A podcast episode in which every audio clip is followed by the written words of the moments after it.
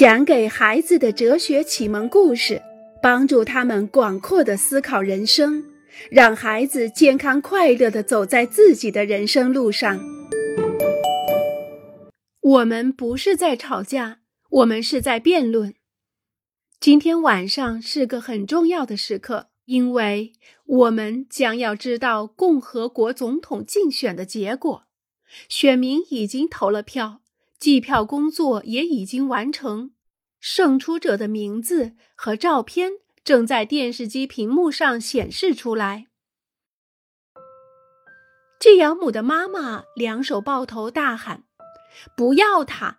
天哪，不要他！大祸临头啊！我们都要完蛋了！”季养母的爸爸则从椅子上跳起来，大声叫道：“我们赢了！我们赢了！我们获救了！”季瑶母惊讶极了，甚至把他的樱桃汁和薯片都打翻了。妈妈，是只有你这么悲伤吗？季瑶母问道。他听到从大街上传来持续不断的汽车喇叭声和人们的欢呼声。不是这样的，亲爱的，并不只是我，有一千四百万人都很悲伤、很生气、很担心。季养母擦干了果汁，捡起薯片，放心了。一千四百万，那你就不用担心了，妈妈。以一千四百万人的力量，你们一定可以把这个总统赶走。季养母的妈妈微微笑了笑：“不，宝贝儿，没有人会赶他走的。他要当五年的总统，没有人会赶他走。”季养母又糊涂起来。一千四百万人反对他，但是不会把他赶走。这些人真是奇怪，季尧姆自言自语道。然后他又问爸爸：“他们这些支持总统的人有多少？”一千六百万，一千六百万，压倒性的大多数，不是吗？爸爸兴高采烈地说。季尧姆想象着一千四百万人去攻击总统的官邸。而一千六百万人为了保卫总统的官邸奋起抵抗的情景。快点儿，艾莱娜，快吃饭！不要让这些新闻败坏了我们的食欲。爸爸一边说，一边降低了电视的音量。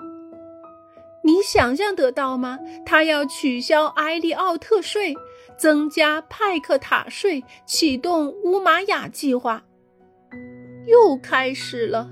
季尧母自言自语道：“他们又要讲政治了。家里没有战争，大街上也没有，没有针对总统的攻击，没有内战。季尧母和他的父母生活在一个民主的体制下，人们不会打架，只是辩论而已。而且，按照多数胜出原则选出的总统将是所有人的总统。”不仅是所有投他票的人的总统，也是所有没投他票的人的总统。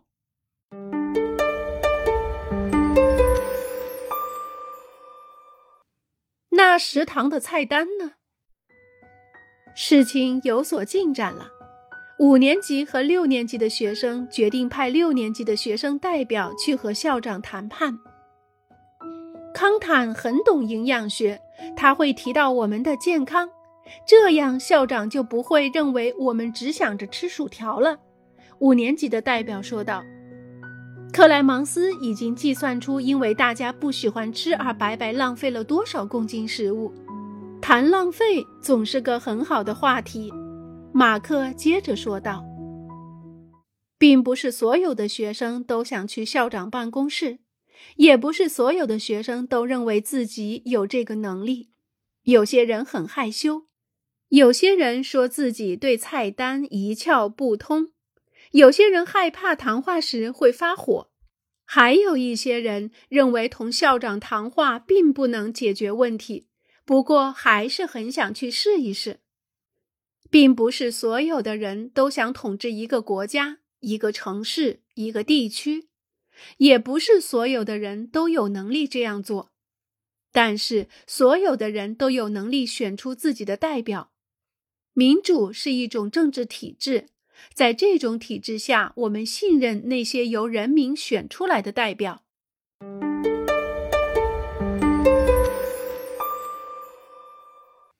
这是真的吗？妈妈，这个乳液是干什么用的？亲爱的，你认识字啊？看看背面有解释的。卡利姆读了读标签，每天晚上将乳液均匀地涂在大腿上，一边涂一边按摩，如此坚持三个月。从第二个月开始，您便可以看到初期的成果。您的大腿围会减少一到一点五厘米。这上面说的是真的吗？卡利姆好奇地问道。“当然，否则我就不会买。”啊，您已经试过了吗？还没呢，宝贝儿，我还是第一次买这个乳液。那您怎么知道管用呢？奇怪了，卡利姆，你什么时候开始对瘦身乳液感兴趣了？快关上门，赶紧洗澡去。卡利姆并不是特别对瘦身乳液感兴趣，实际上他也经常思考很多其他的问题。为什么电视上播报世界新闻的播音员没完没了地讲关于足球赛和游泳运动员夺得奖牌的事情？却不多讲关于核爆炸的事情。要知道，这次爆炸让他的妈妈非常担心，因为他的妹妹就住在东京。为什么我们收看王菲的婚礼，却没有人谈起他的那位发明家邻居？他发明了一种特殊的挂在车钥匙上的小锤子，被困在车里时可以用它敲碎车窗。为什么他的奶奶肯定地说钱并不能带来幸福？为什么当电视节目里有辩论时，人们总是同时讲话，而在学校里，如果我们打断别人的话是要被惩罚的？为什么他的爸爸在跟老师说话时变得有些害羞？卡利姆在自己的大腿上擦了一点乳液，突然他有了一个主意。他要量一下自己的大腿围，然后洗完澡后只在右腿上擦一点乳液。他要连续两个月坚持这样做，两个月之后，他的右腿应当比左腿更细。卡利姆在寻找一个检验的方法，以免妈妈受到欺骗。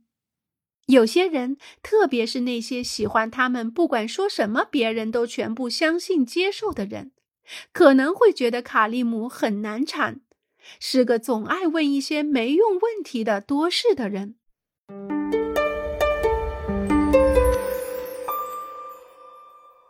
有警惕性的公民，民主需要像卡利姆这样有警觉的人，需要人们提出问题，善于观察、检验和提出建议，需要人们去质疑管理国家的政治领袖们。质疑身边的世界，民主需要有警觉性的人。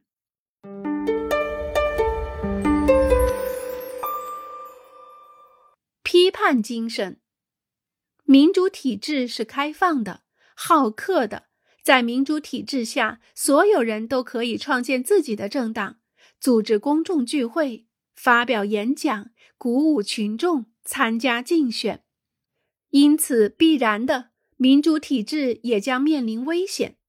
唯一能够保护民主体制的，就是每个公民的批判精神。拥有批判精神，就是去质疑、去倾听、去学习、去观察、去思考，以便能够分辨、分辨真假、分辨正确与错误、分辨可能与不可能。只有这样，民主。才能够每天都保持着鲜活的生命。好了，亲爱的小家伙们，今天的故事就到这儿了，我们下一章再会。